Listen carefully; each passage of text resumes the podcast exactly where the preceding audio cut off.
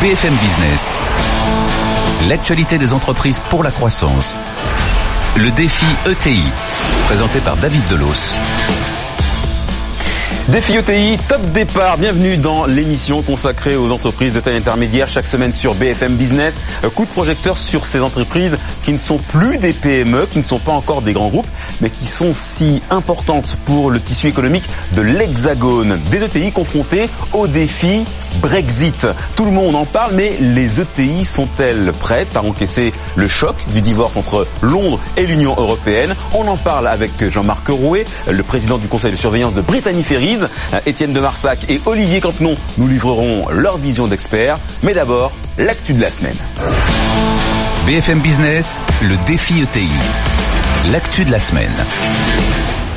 Et Étienne Braque, cette semaine, une actualité entreprise. La France compte une nouvelle licorne. Oui, alors une licorne, on le rappelle, c'est une entreprise qui n'est pas cotée et qui est euh, valorisée à plus d'un milliard d'euros. Et cette licorne, c'est Doctolib. Elle vient d'annoncer un tour de table de 150 millions d'euros. Donc maintenant, ça y est, c'est une licorne, c'est une jeune pousse, hein, elle a seulement 6 ans.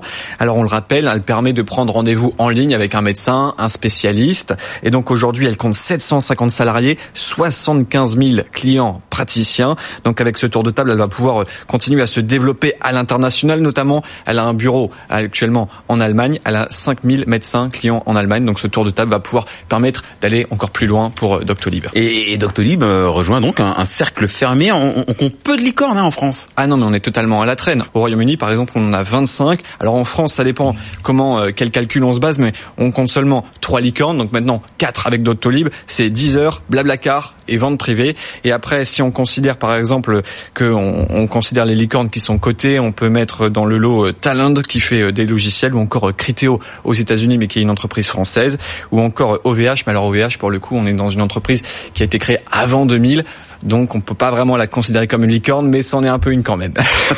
Alors on va faire comme si. Merci Étienne. On passe maintenant au focus de la semaine. BFM Business, le défi ETI, le focus de la semaine. Et le focus, on le fait avec Olivier Campenon. Bonjour. Bonjour. Vous êtes le, vice-président de la Chambre euh, du commerce franco-britannique. Euh, Theresa May, cette semaine, a écrit à l'exécutif européen pour demander un report du Brexit. Est-ce que c'est une bonne chose? Est-ce que ça va dans le bon sens? Énième épisode, énième épisode du Brexit. Euh, Est-ce que ça va dans le bon sens? Ça nous donne en tout cas une chance supplémentaire de pas tomber dans le fameux, la fameuse falaise, le, cliff edge du no deal. Donc, donc de ce point de vue-là, bien sûr qu'on peut que l'accueillir positivement. Mais j'ai tout de suite envie de dire, mais so what? Qu'est-ce qu'on fait après? C'est-à-dire qu'on se donne plus de temps pour continuer à discuter? Je vous rappelle que l'accord qui a donc été préparé par Michel Barnier avec l'ensemble des, pays européens, euh, finalisé en novembre. Euh, comment dire, voté au Parlement en, janvier 2019. Donc on a, tout ça a été fait, a été présenté par deux fois au Parlement euh, britannique, en fait à la Chambre de communes pour être précise. Et bien à chaque fois a été rejeté. Donc que va-t-il se passer entre maintenant et potentiellement fin juin pour que les choses changent, changent? On peut simplement espérer de la force de conviction de Theresa May. mais pour nous, pour nous, la Chambre franco-britannique, c'est vraiment l'accompagnement des entreprises. Ce qui nous importe, c'est surtout de voir quelle clarification va-t-on avoir dans ces quelques mois. Alors justement, euh, sur quel point précis porte l'inquiétude des entrepreneurs? J'ai envie de dire tous les points, malheureusement, parce que finalement, je fais un tout petit retour en arrière parce qu'il est important. Nous ne sommes en train que de discuter de l'accord de sortie. Nous ne discutons pas de ce qui va se passer après. Donc, donc il y a encore tout à faire. Mais l'inquiétude de l'entreprise, l'inquiétude légitime, c'est de dire mais mais que va-t-il se passer, que ce soit le 29 mars ou n'importe quelle date que va-t-il se passer dans les relations que j'ai entre les deux pays? Et ces relations-là, elles sont des relations contractuelles, elles sont des relations d'échange de matériel, elles sont des relations d'échange de services et de personnes. Donc, est-ce que s'il n'y a pas de deal, je dois rapatrier les personnes qui travaillent au Royaume-Uni? Est-ce que s'il n'y a pas de deal, je vais plus pouvoir échanger mes marchandises avec le Royaume-Uni? Ce sont des questions simples qui n'ont pas encore de réponse. D'accord, donc c'est l'incertitude pour l'instant. Euh, certaines entreprises françaises sont en première ligne dans ce dossier du Brexit, et c'est le cas de Brittany Ferries. Euh, L'an dernier, plus de 2 millions et demi de personnes ont pris euh, ces bateaux pour traverser la Manche, entre autres. Euh, 46 ans d'une traversée entrepreneuriale au long cours que nous raconte Étienne Braque. L'aventure Britannique Ferries commence en 1972 à Roscoff pour permettre aux agriculteurs bretons d'exporter plus facilement vers le Royaume-Uni. Depuis, le TI française a multiplié les acquisitions. Britannique Ferries se revendique premier employeur marin français avec plus de 2800 salariés pour 2,6 millions de passagers transportés l'année dernière et la flotte va s'agrandir. La compagnie attend un nouveau navire au gaz naturel. Il rejoindra les 12 ferries de la compagnie cet été car l'ETI française multiplie ses routes au grand bonheur du tourisme français. Britannique Ferry, c'est 85% de voyageurs britanniques et pour continuer à satisfaire cette clientèle, la compagnie met en place de nouveaux tracés en installant des autoroutes de la mer entre quatre pays puisque Britannique Ferries a largué les amarres dans 11 ports de Bilbao à Cork, sans oublier Roscoff et Poole au Royaume-Uni. Bonjour Jean-Marc Rouet. Bonjour. Vous êtes euh, le président du conseil de surveillance de Brittany Ferries. On l'a vu, hein, un nouveau navire. Pour quelle ligne? Pour la ligne euh, Ouistreham-Portsmouth, donc la ligne qui est la, la, première ligne en volume du transmanche de, de Brittany Ferries. Ce qui signifie donc que la perspective du Brexit n'a pas freiné votre appétence pour les investissements? Alors il y a deux raisons à ça, c'est que très concrètement depuis euh, la crise économique de 2008, on a on a on a eu un, un passage difficile euh, chez Brittany Ferries. On n'a donc pas investi pendant cette période, donc on est un peu contraint quand même parce que tous les ans nos bateaux prennent un an. Et donc euh, contraint de, de, renouveler. La ligne Ouistreham Portsmouth que ce soit crise de 2008 ou aujourd'hui, n'a pas vu ses volumes diminuer. Donc c'est une ligne sur laquelle on a on a bon espoir de continuer à, à se développer et, et le Honfleur est donc totalement euh, typé pour ce, ce voyage. L'an dernier, vous avez affrété le, le, Connemara euh, pour renforcer la ligne Roscoff-Cork, c'est bien ça. Euh, le navire bat pavillon chypriote. C'est une façon de, de justement contourner le, le, le, Brexit. Pourquoi avoir choisi non, ce, non, du pavillon tout. En fait, l'idée du Connemara, c'est c'est être avant-gardiste par rapport aux conditions de sortie, c'est-à-dire ce que Monsieur Componon expliquait tout de suite, savoir ce qui va se passer après. Euh, bah, chez Brittany Ferries, euh, j'ai décidé, euh, ma foi, de démarrer un service entre l'Espagne et la République d'Irlande en direct et en même temps doubler donc la ligne de Cork-Roscoff. Pourquoi? Bah Parce que euh, la République d'Irlande va se retrouver isolée euh, quand on ne sait pas encore, mais euh, le jour où le Brexit sera totalement actif, elle sera isolée donc euh, du reste de l'Union européenne et tout en y restant elle-même. Donc ce qui fait que les lignes directes ont très certainement un intérêt. Alors après, nous avions besoin de réagir vite euh, et ma foi le navire n'était pas au pavillon français mais nous avons déjà confirmé que euh, euh avril 2020 le bateau sera euh, armé pavillon français euh, et restera dans, dans la flotte Brittany Ferries alors j'ai envie de dire à condition finalement que le Brexit soit réel, parce que c'est sûr que ma foi, garder ce, navire si le Brexit n'existe jamais, je suis pas certain que la ligne soit totalement pertinente. D'accord, ok dans l'histoire de Brittany Ferries, on, prend notre temps pour construire notre histoire et, on, on grimpe les étapes euh, les unes après les autres. En 2018, vous avez enregistré un, bénéfice de 8 millions d'euros euh, pour un chiffre d'affaires un peu plus de 444 millions d'euros. Euh, pour l'année en cours, l'année du Brexit justement, qu'est-ce que vous prévoyez? Alors on prévoit, on prévoit euh, un budget qui est avec un résultat négatif si on si toute chose égale par ailleurs par rapport à 2018. Mais il se trouve que euh, dans notre euh, notre souhait et en même temps le souhait du gouvernement britannique par le biais d'un contrat avec le DFT, donc le ministère des Transports britannique, nous avons donc un, un engagement à augmenter nos capacités sur le transmanche au bénéfice donc d'avoir un contrat rémunéré par le gouvernement britannique. Donc ce qui fait que sur notre résultat, ça aura un impact positif, ce qui permettrait à Brittany Ferries de passer l'année 2019, donc comme vous l'avez appelé, l'année du Brexit, euh, avec des meilleures conditions de sortie. Et vos passagers sont, sont à 85% britanniques Oui, et 85% de nous payent en livres aussi. donc, euh, justement, que, justement l'effet de change, on en parlera dans, dans, dans, un instant, mais euh, je voudrais savoir si, si ces 85% de passagers britanniques, c'est pas une dépendance un peu dangereuse? Alors, il se trouve que on aimerait bien faire plus de continentaux qui vont en Angleterre, mais je vous pose une question est-ce que vous avez pour habitude de prendre vos vacances en montant vers le nord? Pas moi, non. Voilà. Bah, en fait, c'est un phénomène euh, européen. Euh, les Européens vont plutôt vers le sud. Alors c'est vrai qu'on arrive à vendre euh, les comment dire des les, les, les, les journées shopping à Londres avant les fêtes et des, des l'Irlande. L'Irlande, ça se vend très bien. C'est plus de continentaux à rejoindre l'Irlande que d'Irlandais à rejoindre le continent. Mais euh, c'est vrai que euh, le sud de, le, sud de, l'Angleterre est assez difficile à vendre pour des vacances euh, famille. Donc c'est plutôt course, visite d'un endroit spécifique.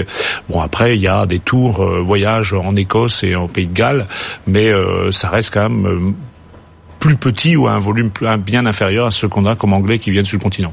Autre invité euh, de défi ETI, euh, Étienne de, de Marsac. Bonjour. Euh, vous êtes stratégiste, hein, gérant de fonds chez Sony Asset Management. Les, liens commerciaux avec le Royaume-Uni, ils existent depuis des décennies, hein, ça c'est clair. Jean-Marc Rouet l'a rappelé. Ils avaient été fluidifiés par par la création de l'Union européenne. Est-ce qu'on arrive à, à quantifier aujourd'hui l'impact de ce Brexit qui n'est pas encore réel sur les comptes des entreprises françaises euh, Alors, bah, effectivement, le, vous l'avez rappelé d'abord, euh, on est obligé de faire des scénarios, c'est-à-dire que le, euh, le, le Brexit n'a pas encore matériellement euh, eu lieu, et euh, on est plutôt dans l'expectative que dans la prise de décision, et donc c'est difficile de chiffrer l'impact sur sur l'économie l'économie française comme sur l'ensemble du continent européen. Mais donc, vous avez fait des modèles. Donc, on fait des modèles, on a des modèles d'impact. Selon qu'on est dans une situation de, de, hard Brexit ou euh, de Brexit euh, soft euh, voté et qui, qui aura fait l'objet d'un consensus. Et on arrive donc à des chiffres qui sont radicalement différents. déjà, peut-être on peut rappeler que le, le, le, le, pays qui sera le plus touché par le Brexit lui-même, c'est pas tellement l'Europe ou la France, ça reste l'Angleterre. Ça reste le, Royaume-Uni. Ça reste le Royaume-Uni. Et donc, dans le cas d'un hard Brexit, la modélisation, elle, elle donne, si vous voulez, et, et c'est pas nécessairement la nôtre, c'est celle de la Banque d'Angleterre, une un impact sur le GDP, donc sur le PIB, qui est de l'ordre de 10% sur les 15 prochaines années. Euh, dans le cadre d'un Brexit un peu plus soft, on est euh, donc euh, coordonné, on est dans un impact de entre 2 et 4% sur les 15 prochaines années.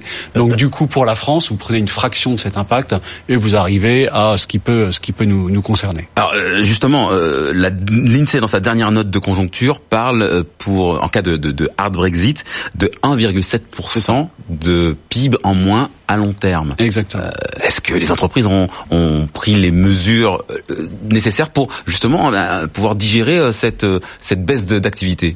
Alors, il faudra demander spécifiquement aux entreprises, mais les, les, les, on prend des plans pour l'instant d'urgence, qui sont des plans qu'on appelle les contingency, contingency plans, qui permettent de faire face à l'urgence du moment, qui serait qu'un deal ne soit pas voté de manière définitive à la fin du mois de mars. Euh, donc ça, ces, mesures-là, elles portent sur des choses un petit peu générales, notamment en, matière de, de, banque, euh, sur par exemple ce qui aurait pu faire l'objet euh, d'une explosion du système bancaire, à savoir les chambres de compensation.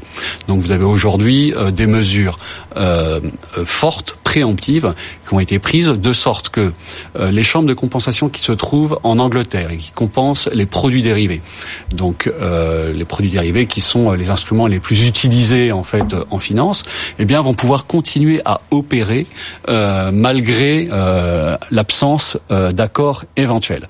Donc la France, par exemple, prend également des mesures pour que le, ciel européen puisse continuer à être utilisé et vous aurez comment un, service qui sera qui sera qui sera assuré. Donc on a des petites mesures comme ça ou des grosses mesures qui permettent d'éviter le pire, mais on peut pas dire que les entreprises soient préparées à l'avance à ce qui va se produire parce que ce qui va se produire justement, on ne le sait pas aujourd'hui. Alors Olivier Campenon, on a, on a l'impression vraiment de, de, de, mesures effectivement prises comme ça, euh, de façon euh, très éparse, et pas d'une action réellement coordonnée. Comment ça se fait? Alors, pour remettre en perspective, hein, le, parce que ce que disait Étienne est important, c'est que euh, le Royaume-Uni, c'est le premier client des Français. Hein. On un, on a un excédent quand même de 12 milliards. On et c'est un des rares hein. pays avec, lequel, la France a un excédent commercial. Voilà, donc, donc on peut qu'en se réjouir, mais évidemment là, on, on, on, peut être aussi inquiet. Alors, vous le saviez pas en m'invitant, mais je trouve que je suis roscovite. Donc moi, je suis absolument, euh, vraiment ravi d'entendre Jean-Marc parler, parler de, des Britanniques Ferries. Et mais, mais sérieusement, je pense que ça démontre surtout qu'un dirigeant entreprenant, eh bien, peut voir le Brexit de façon positive. Et, c'est important de le dire. C'est-à-dire que cette incertitude dont on parlait tout à l'heure, évidemment, elle, n'aime pas, le business n'aime pas cette incertitude. Mais ceux qui s'y préparent et qui s'y préparent bien peuvent y trouver des opportunités. Alors, on est où aujourd'hui? On a les grandes entreprises qui sont prêtes celles-là, elles ont pris le contingency plan dont parlait Étienne, évidemment, et en particulier les banques, puisqu'ils savaient que ça allait arriver, c'était inéluctable. Ce qui nous concerne aujourd'hui, ce sont les ETI et ce sont les PME parce qu'elles sont moins préparées parce que elles se disent qu'il va y avoir un accord donc c'est pas la peine de s'inquiéter moins, moins dans le sens pas assez. moins oui pas assez. Et, et parce que qu'est-ce que ça veut dire se préparer? Ça veut dire d'abord s'assurer qu'il y a quelqu'un qui s'en occupe dans l'entreprise. Et, et, quand c'est pas la priorité, bah ça reste en, en, bas de l'agenda. La deuxième chose, c'est que il faut se préparer en, en regardant quelles sont les études d'impact. Est-ce que si moi je commerce, est-ce que j'ai un risque Et enfin, il faut agir. Voilà, il faut contacter les clients, contacter la douane, contacter tous ces gens-là. Jean-Marc oui, oui euh, on arrivera assez facilement à se mettre d'accord entre les deux. Mais vous avez un monsieur, vous avez un monsieur Brexit euh, chez Britannic ouais, J'en ai quelques-uns. Ouais. Alors, voilà, une entreprise bien préparée. Et, voilà. et j'en fais partie. Alors non, mais euh, en fait, je pense que la réponse pour les ETI, elle n'est pas simplement dans le fait que le dossier n'est pas prioritaire. Euh, je ne connais pas, moi, d'entrepreneur euh, d'ETI qui soit en capacité de mettre des coûts, parce que c'est des coûts. Vous mettez, vous prenez des partenaires, vous avez des consultants, vous avez euh, des comment dire, de cabinets d'avocats, enfin ainsi de suite, qui travaillent pour vous. Vous mettez des coûts en face d'une potentialité. Où sont vos recettes? Il y en a pas.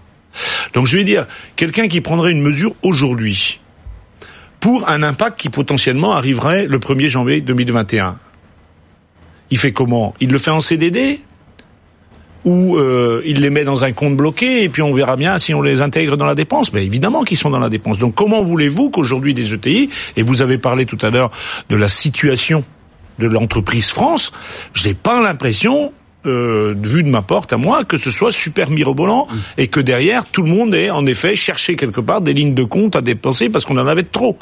Voilà, on a vu des certains phénomènes et on a vu quand même que potentiellement 2 millions de personnes vont bénéficier de cette euh, mesure euh, exceptionnelle qu'a annoncé le président de la République de, de primes défiscalisées, mais ça n'est que 2 millions sur des euh, X millions d'actifs. Donc j'ai pas eu l'impression que les entreprises en avaient beaucoup euh, à distribuer. C'est vrai que ce que je viens d'expliquer, c'est sans doute plus facile pour une entreprise qui dépasse, qui dépasse, je dirais, le milliard d'euros de chiffre d'affaires et qui a potentiellement déjà en son sein toute la capacité intellectuelle pour réagir. Mais juste une, une seconde, pour, pour, parce que je, là je vais prendre ma casquette euh, des, des, éditions euh, Francis Lefebvre, parce qu'il y a, y a, un sujet qui est important, c'est le RGPD. Hein. Mmh. Et, et c'est un exemple, finalement, le RGPD, ça embête tout le monde, parce que c'est une dépense, effectivement, et ça, il n'y a pas de recette en, à côté. Et eh ben, si vous voulez avoir une bonne gestion de votre RGPD, il faut le prendre de façon dynamique en vous demandant qu'est-ce que ça, ça peut vous apporter. Le Brexit, ça doit être la même démarche. C'est de se dire, qu'est-ce que, au travers de cette, de ce Brexit, comment est-ce que je vais me repositionner en tant qu'entreprise pour en trouver un bénéfice? Ça, pas, ça, ça, ne marchera pas pour tout le monde. Euh, on, on, vient de Roscoff, les pêcheurs sont terriblement affectés par cette situation. Oui. Donc, donc bien sûr, il y a des secteurs qui, qui, qui, vont être qui vont être impactés, mais il y en a d'autres qui peuvent trouver des possibilités d'expansion de, ouais. d'opportunités. Je, je, je, pense que l'impact sera quand même pour toutes les toutes les entreprises qui commercent vers l'Angleterre sera négatif Absolument. dans un premier temps. C'est justement les conditions d'accès au marché futur qui potentiellement pourraient permettre un rebond. Pourquoi je dis ça? Bah Parce que au bout d'un moment se posera la question est-ce que oui ou non je vais sur ce marché qui potentiellement me rémunère moins parce que la livre sterling a fortement baissé? Premier premier point. Deuxième point, qui aura des taxes, donc des droits d'entrée qui vont être pénalisantes. Et donc, vous allez potentiellement garder votre marchandise euh, je prends par exemple, vous avez parlé des pêcheurs, mais les agriculteurs, c'est exactement pareil. Ouais. C'est-à-dire que très concrètement, vous allez garder sur un marché intérieur, je dirais intérieur union, enfin continental. Autrement dit, vous avez 70 millions de clients en moins. La, euh, euh, résultat des courses, c'est une marchandise de trop sur un marché qui est déjà potentiellement tendu. Alors Jean-Marc, je vais donner la parole à Étienne de Marsac justement parce que euh, vous avez évoqué euh, la dépréciation de la livre sterling, les droits de douane. Ce sont des points qui ont quelle forme d'impact sur l'activité des entreprises françaises? Bah, euh, la... Selon les modalisations que vous avez euh, mises en place. La livre sterling, déjà, enfin, on peut parler de sa, de, de, de, de la manière dont elle s'est comportée euh, ces deux dernières années, c'est-à-dire qu'elle a fortement chuté euh, depuis, euh, notamment bah, depuis le référendum, donc depuis mmh. le mois de juin 2016. Donc, ce qui induit du coup euh, pour, euh, du moins, les exportateurs euh, qui sont, qui reçoivent donc une trésorerie libellée en sterling, donc les exportateurs anglais, un, un gain de compétitivité qui est important. Et c'est pour ça qu'on ne voit pas l'impact du Brexit dans les comptes de l'Angleterre. Au contraire contraire, euh, les Anglais ne se sont jamais aussi bien euh, aussi bien portés. Sauf que, sauf que, euh, si j'ai bien euh, les bonnes données, euh, les entreprises britanniques ont freiné leurs investissements quand même de 0,9%. En volume, en volume. Oui. Après, pour un trésorier, donc effectivement français, euh, qui exporte vers l'Angleterre et qui reçoit donc des livres sterling en compensation, finalement, il a un risque de change immédiat qu'il doit qu'il doit gérer et une volatilité de ce risque de change qui n'est pas facile à percevoir puisque euh, elle dépend euh, complètement du politique. Donc, euh, le métier du trésorier, qu'est-ce que c'est? Ça va être de neutraliser finalement cette, euh, ces fluctuations qui sont assez euh, assez phénoménales, assez spectaculaires sur les livres sterling et euh, de faire en sorte qu'elles ne viennent pas impacter euh, ces marges. hein. Si euh, si la livre baisse et que vous recevez des des votre chiffre d'affaires est libellé en, en sterling, vous comprenez bien que vous recevez une somme d'argent qui est moins importante. Donc c'est ça le métier aujourd'hui du trésorier, qui est finalement d'être un peu plus tourné vers la politique que que vers l'économie. Du coup, vous qui êtes gérant de fonds, est-ce que ça a changé votre euh, votre façon d'investir, votre- vos choix d'investissement?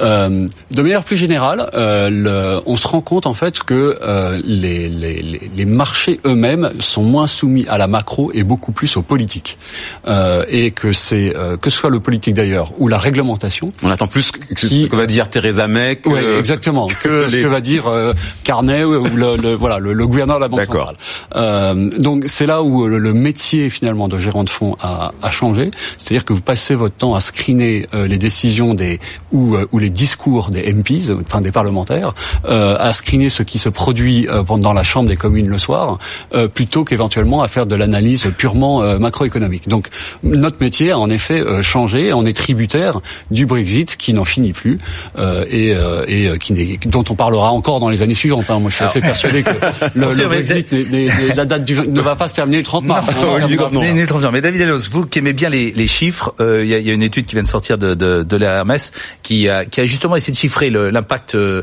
sur, la, sur les exportations françaises vers le, vers le Royaume-Uni et qu'il a établi à peu près à 6 milliards de pertes entre 2016 et 2018 et aujourd'hui. Donc donc c'est significatif et c'est lié effectivement à ce que disait à l'instant Étienne sur le sur la, la, la, la chute de la livre qui effectivement fait que bah ils exportent plus facilement les Britanniques mais ils importent moins facilement puisque ça coûte trop cher. Oui. Mais pour pour mettre ça en perspective, parce que je, je- encore une fois, je, je, je comprends bien que le, le Brexit a un impact négatif à court terme, avant même qu'il ait commencé, il a déjà un impact négatif, et que et que au fur et à mesure qu'on continue, cet impact négatif s'accélère. Mais j'aimerais donner un tout petit peu de, de projection dans l'avenir, parce que dans, dans la projection, euh, on sait travailler avec les États-Unis, on sait travailler avec tous ces pays-là, et donc c'est la raison pour laquelle nous à la Chambre de, de commerce, on a créé un think tank qui s'appelle le Cross Channel Institute, qui est là pour justement discuter de la, la, la relation future, la relation durable entre nos deux pays, parce qu'on continuera à être voisins, on continuera à être amis, on continuera à travailler avec les Britanniques. Un mot, Jean-Marc Roy. Oui, juste, juste un point de correction. Attention, euh, même si l'entreprise britannique euh, aujourd'hui, en effet, elle est au plein emploi ou quasiment avec les derniers chiffres qui sont sortis, faut aussi se dire que une des raisons pour lesquelles les Anglais ont voté pour le Brexit, euh, c'était donc du personnel continental, notamment des pays de l'Est, qui travaillait en Angleterre. Ce personnel, aujourd'hui, pour une bonne partie, il est rentré en territoire euh, continental. Il n'est plus en Angleterre. Donc c'est vrai que ça amène le plein emploi. Premier point. Deuxième point, sur les volumes transmanche et le, le transport des marchandises a toujours été un très très bon calculateur de la santé économique. Nous sommes, depuis six mois, avec une régression nombre de camions transportés sur la transmanche. Donc, ce qui veut dire très concrètement que, en effet, l'Angleterre achète moins, donc elle exporte moins, et comme elle n'est pas producteur de matières premières, c'est surtout une, une usine d'assemblage, la Grande-Bretagne. oui. Donc, ça, voilà. Et c'est, on n'a pas connu ça depuis 2008. Je prends juste deux chiffres. 1986, 600 000 camions traversent la Manche de Dunkerque à Roscoff. Aujourd'hui, c'est 4 millions 8 en une année pleine, multiplié par 8 de 93 à aujourd'hui. Autrement dit, on avait créé un outil hyper hyper fluide. Moi, ce que je crains quand même, et notamment pour mon entreprise, C'est l'outil, c'est c'est que que- qu'en mettant du sable dans les engrenages, ça va coincer. Étienne de Marsac. Oui, non, mais je voudrais juste rebondir effectivement sur ce qui a été dit, c'est-à-dire que euh, vous avez en effet une interaction euh, très forte entre euh, la Grande-Bretagne et la France en termes de, euh, euh, d'assemblage, notamment dans le secteur automobile. C'est-à-dire qu'aujourd'hui, vous avez 8 voitures sur 10 euh, construites euh, au UK qui sont euh, exportées euh, dans le reste du monde, ou en tout cas qui sortent de, de, des chaînes de production et qui sont exportées vers l'Union européenne. Et c'est cette imbrication très forte qui va être remise en cause, notamment du fait que dans ces usines d'assemblage, par exemple, si on prend celle de Nissan, une voiture sort toutes les trois minutes. Et donc dès l'instant où vous mettez des grains de sable, comme ça a été indiqué, vous allez mettre en péril donc toute la chaîne de valeur, en particulier dans le secteur automobile ou dans le e-commerce qui est amené à souffrir. Ah, on pourrait en parler mais tellement longtemps. euh, merci à tous pour, pour vos, vos éclairages. On va passer à notre séquence euh, habituelle, le mot du patron. BFM Business, le défi ETI, le mot du patron. Jean-Marc Rouet, c'est votre carte blanche, votre moment à vous. Euh, une minute euh, pour un conseil aux patrons qui nous écoutent. Qu'est-ce que vous leur euh, diriez? Quel conseil vous leur donneriez en tant qu'entrepreneur vous-même?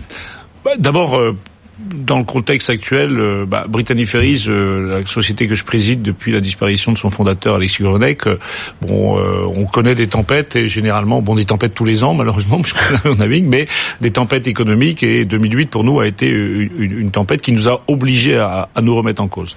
Donc le premier point pour pouvoir se remettre en cause, c'est très concrètement aujourd'hui, euh, faut pas, enfin, je pense qu'il faut dire la vérité aux gens. C'est-à-dire que euh, quand j'ai dû euh, lancer un plan de retour à la compétitivité chez Brittany Ferries, qui était euh, basé sur une baisse des rémunérations, une augmentation du temps de travail, pensez bien que j'ai pas été applaudi, mais je pense que ça a été bien reçu au final parce que c'était la vérité. C'est-à-dire si tout le monde fait un effort, tout le monde restera dans l'entreprise et l'entreprise deux ans après avait 400 salariés de plus personnel navigant. Donc très concrètement, dire la vérité. Et dans le contexte actuel que vit la France, c'est absolument essentiel. Vous avez parlé à plusieurs reprises de messages politiques. Je pense qu'aujourd'hui, les messages politiques sont assez difficiles à comprendre pour les individus.